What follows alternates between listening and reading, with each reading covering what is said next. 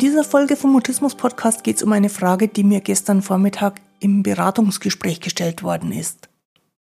Und zwar, wie lange soll man denn auf eine Antwort warten, nachdem man einer Mutistin eine Frage gestellt hat?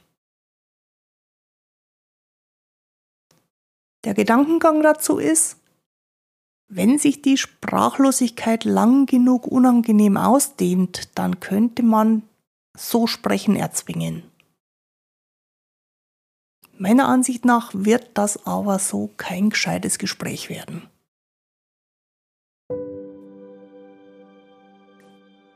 Ich bin Christine Winter und ich hatte selektiven Mutismus, bis ich Mitte 30 war.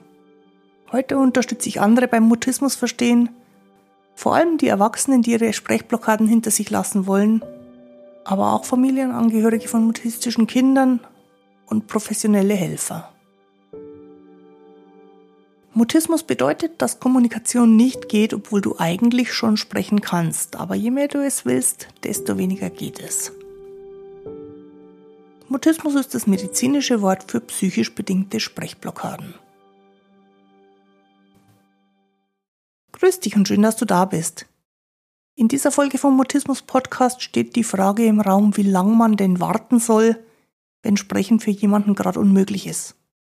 Und natürlich auch, wie es sich auswirkt, wenn belastende Stille in so einem Kontakt länger als nötig ausgedehnt wird. Los geht's, lass uns über Sprechblockaden reden. Wenn mich jemand danach fragt, wie lange man auf eine Reaktion warten soll, dann ist für mich eigentlich sehr, sehr logisch, dass man so lange wartet, bis klar ist, dass nichts mehr kommt oder kürzer. Und wenn ich sage, so lange bis klar ist, dass da nichts kommt, es kann manchmal sein, dass schon während man die Frage noch formuliert klar ist, dass da nichts kommt. Und dann, wenn das schon beim Aussprechen der Frage auf der Hand liegt, macht Warten eigentlich gar keinen Sinn, oder? Jetzt weiß ich, dass es manchmal pauschale Empfehlungen gibt, bis zehn zu zählen, nachdem man eine Frage gestellt hat. Das finde ich für alle Beteiligten extrem unangenehm und bezogen auf die Person, die gerade nicht sprechen kann, weil sie in einer mutistischen Blockade ist, schon fast unmenschlich. Denn es ist ja nicht so, dass man in einer mutistischen Blockade nicht sprechen will. Und es ist auch nicht so, dass man entscheiden kann, jetzt, wenn es gerade noch nicht gegangen ist, plötzlich doch wieder zu sprechen. Es geht nicht. Und das Warten verdeutlicht die komplette Hilflosigkeit, die Unfähigkeit, die Unmöglichkeit, angemessen oder auch nur überhaupt irgendwie zu reagieren. Genauso unangenehm ist es aber auch für die Person, die da bis 10 zählt, weil sie glaubt, damit etwas Richtiges zu tun.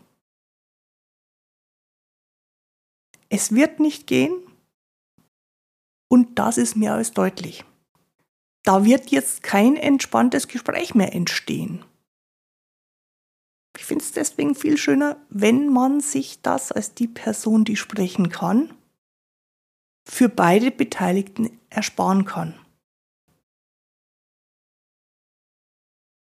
Ob da noch was kommt, kann man meistens erspüren. Man kann es nicht immer von Haus aus sicher wissen. Aber ich glaube, dass man, wenn man auf jemanden zugeht und sich auf die Person einstellt, ganz gut erahnen kann, was da jetzt gerade an Kontakt da ist Und wenn die andere Person in einer mutistischen Blockade ist, dann kann man auch sehr deutlich erahnen, dass Kontakt jetzt gerade schwierig ist.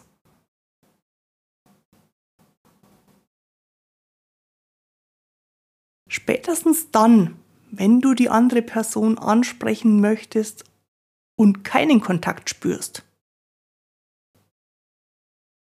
ist sie in einer mutistischen Blockade und Warten macht das nur noch schlimmer.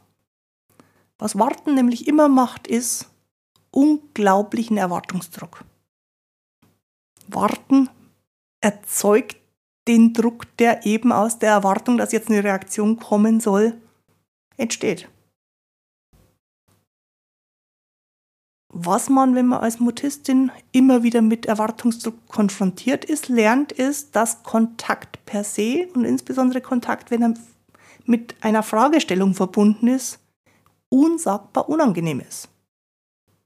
Und ich glaube nicht, dass das das Ziel deiner Frage ist. Jetzt weiß ich natürlich, aus Erfahrung, die ich mit anderen mutistischen Personen habe, aber auch aus Erfahrung, die ich als Mutistin selber gesammelt habe, dass manchmal dann, wenn die unangenehme Situation lang genug dauert, doch noch irgendeine Reaktion kommt.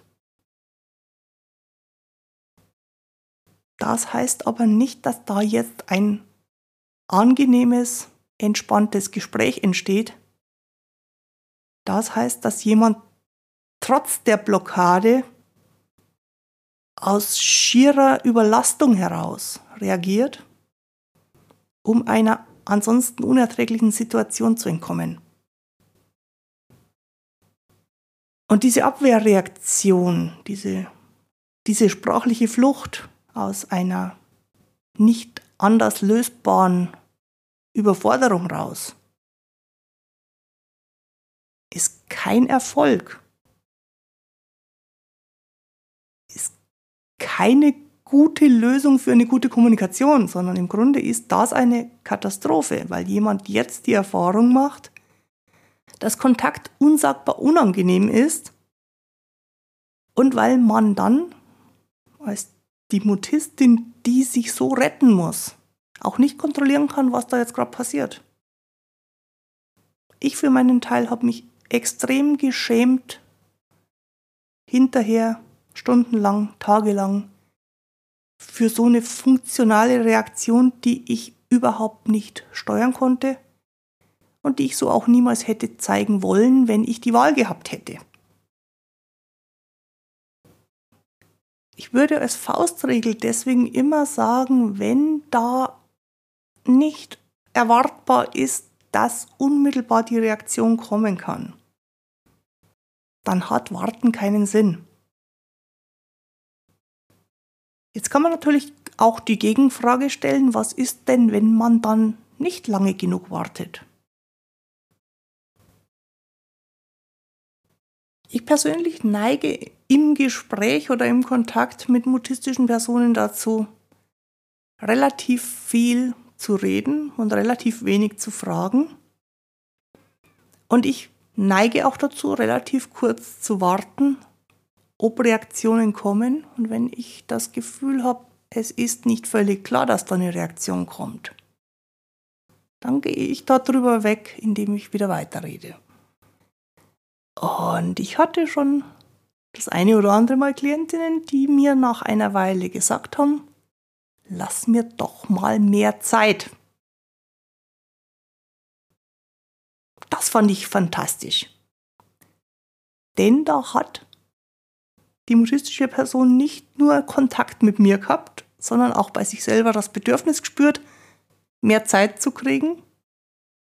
Vielleicht auch das Bedürfnis gespürt, sich mehr in diesen Kontakt, den wir miteinander haben, einzubringen. Und das geäußert und mir so viel vertraut, dass ich darauf eingehen werde. Das ist ein ganz großer Fortschritt aus meiner Sicht in der Beziehung und nicht der Hinweis darauf, dass man zuvor was falsch gemacht hat. Dass diese Entspannung in dem Kontakt entstehen kann, liegt meines Erachtens daran, dass ich eben keine Erwartung in diese Situation reinpacke. Gar keine Erwartung. Wenn ich mit jemandem zusammen bin und da kommt eine Viertelstunde lang auf meine, auf meine Anregungen hin keine Reaktion. Dann ist das okay. Und wenn man so ganz sanft und sehr auf die andere Person eingestimmt miteinander umgeht, dann ist auch alles, was näher zueinander führt, ebenfalls okay. Und ein Fortschritt.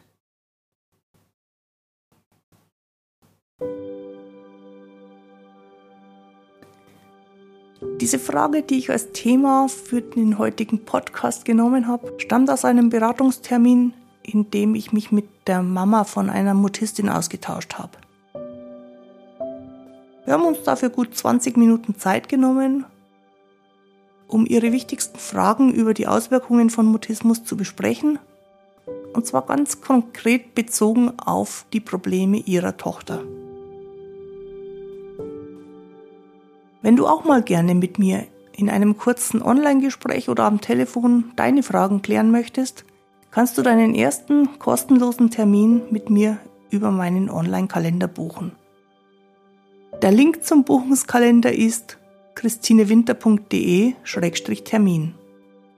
Ich schreibe ihn dir auch noch in die Podcast-Beschreibung.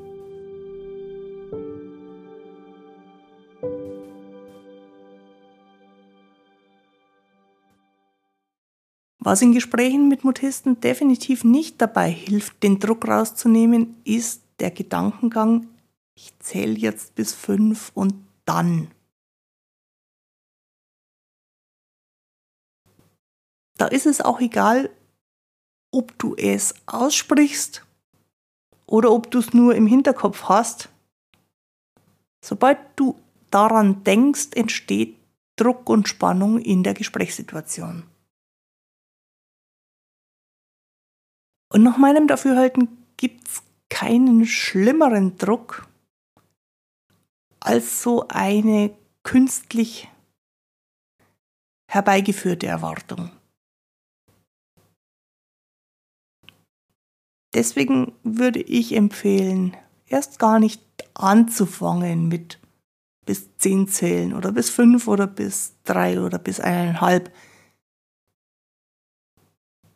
Dass da so eine Erwartung in der Situation drin ist, führt unmittelbar in die Blockade, falls sie nicht vorher schon da war.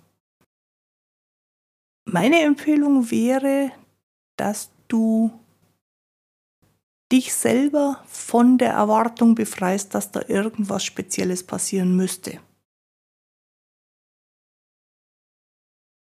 Ich weiß, wie schwierig das ist.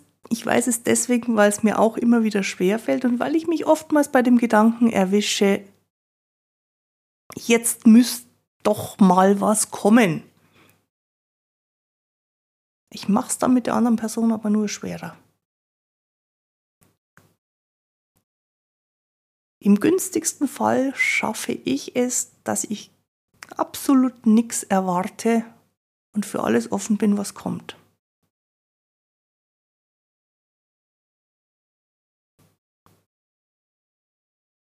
Für alles offen sein, was kommt, finde ich ganz wichtig, weil manchmal kommen sehr kleine Kontaktangebote, sehr unscheinbare Kontaktangebote.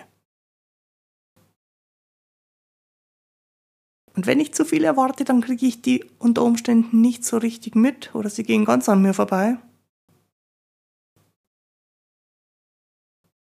Wenn da von meiner Seite aus keine Idee im Kopf ist, was jetzt als nächstes passieren soll, dann kann ich alles nehmen, was der Kontakt hergibt. Mal mehr, mal weniger und manchmal auch ziemlich überraschend viel.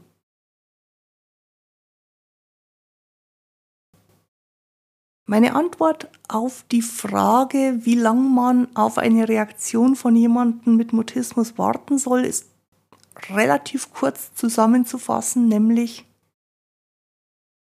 bis man weiß, da kommt nichts oder kürzer.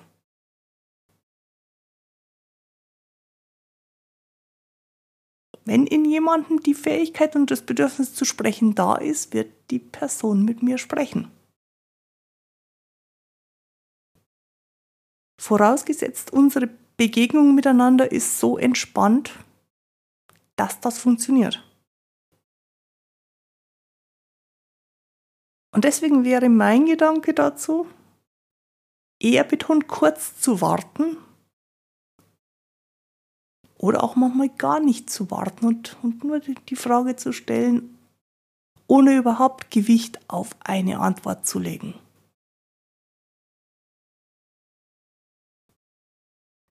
Das entspricht nicht den üblichen Höflichkeitsformen, aber wir sind hier auch nicht in einer üblichen Situation. Und manchmal muss man etwas anders machen als üblich, um neue Erkenntnisse zu gewinnen. Du weißt, ich bin eine Freundin von Alltagsexperimenten und ich glaube, dass du mit Alltagsexperimenten zu diesem Thema eine ganze Menge neuer Erfahrungen sammeln kannst.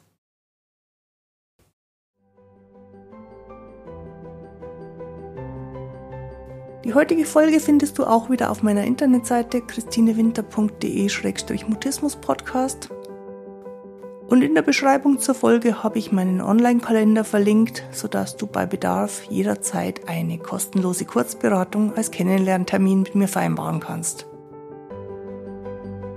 Jetzt wünsche ich dir eine gute Zeit. Bis zum Wiederhören. Tu dir gut. Deine Christine Winter.